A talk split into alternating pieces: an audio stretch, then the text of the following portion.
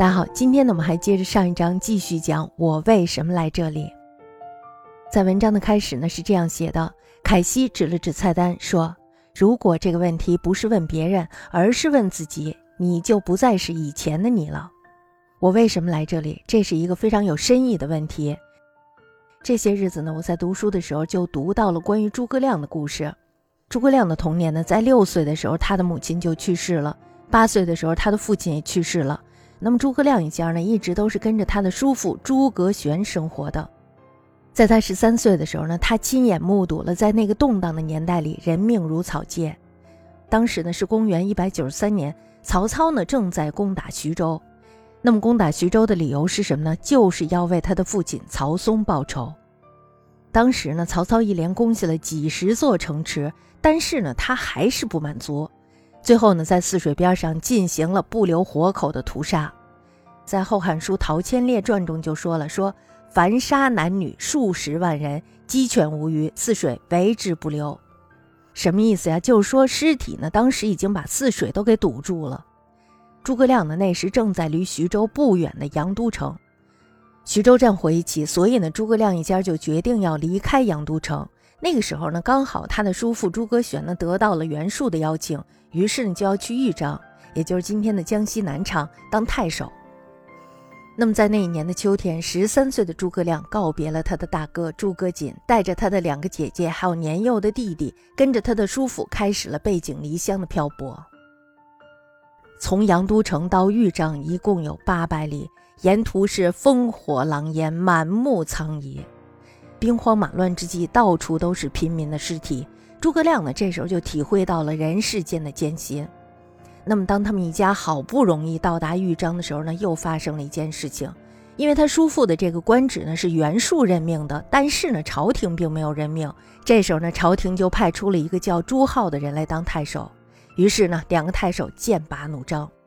那么在这种情况下呢，诸葛玄就给刘表写了一封信，希望他能够收留诸葛亮一家。于是呢，诸葛亮一家又踏上了艰辛的长途跋涉。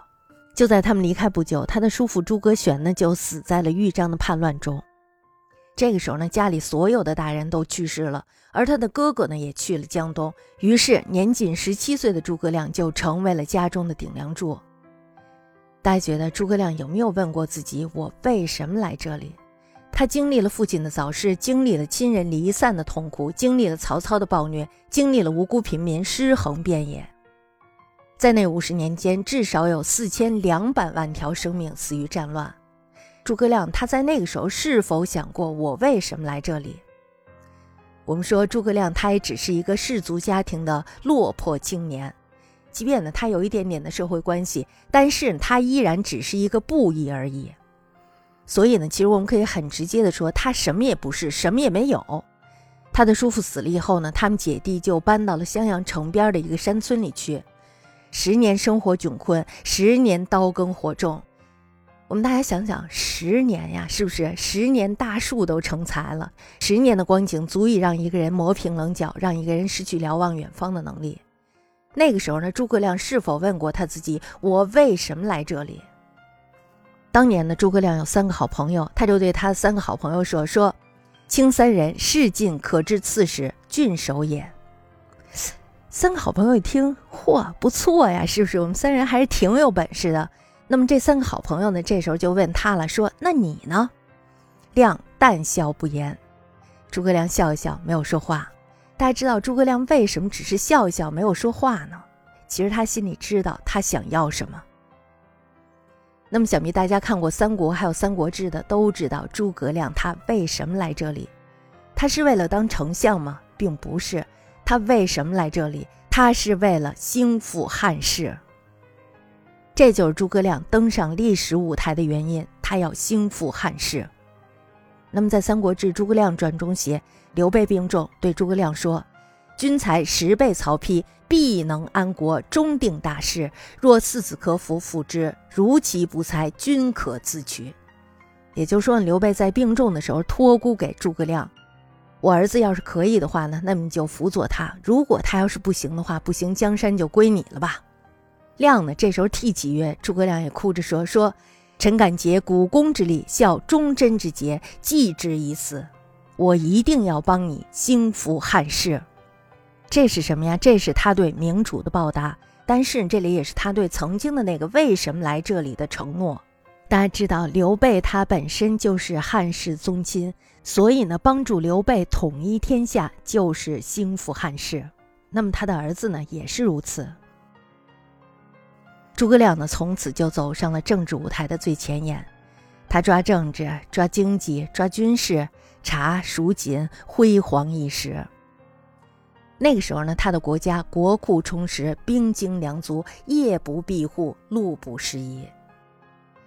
我们可以看到什么呀？我们可以看到他作为一个政治家，可以为民众做的一切的一切。我们是不是觉得这一切都是完美的？那么这一切如此之完美，又何必去打破它呢？但是他在自己四十七岁的时候打破了这个完美，他决定要出兵北伐。那么，在诸葛亮的《后出师表》中有这么一句话，是这样说的：“然不伐贼，王业已亡；唯坐而待亡，孰与伐之？”大家看这句话，这句话呢，它是悲壮的，且略带着凄凉。说的是什么呀？如果要是不伐贼的话，必被贼伐。可是面对那么强大的曹魏，谁又能和我一起伐他们呢？这个时候，我们大家想一下，诸葛亮他是否再次问到过“我为什么来这里”的问题？答案肯定是是的。为什么呀？因为他心里有这个理想，他心里的理想是什么呀？就是要兴复汉室。这是他向内心的至高的理想做出的一次明知不可为而为之的努力。结果呢，大家是知道的。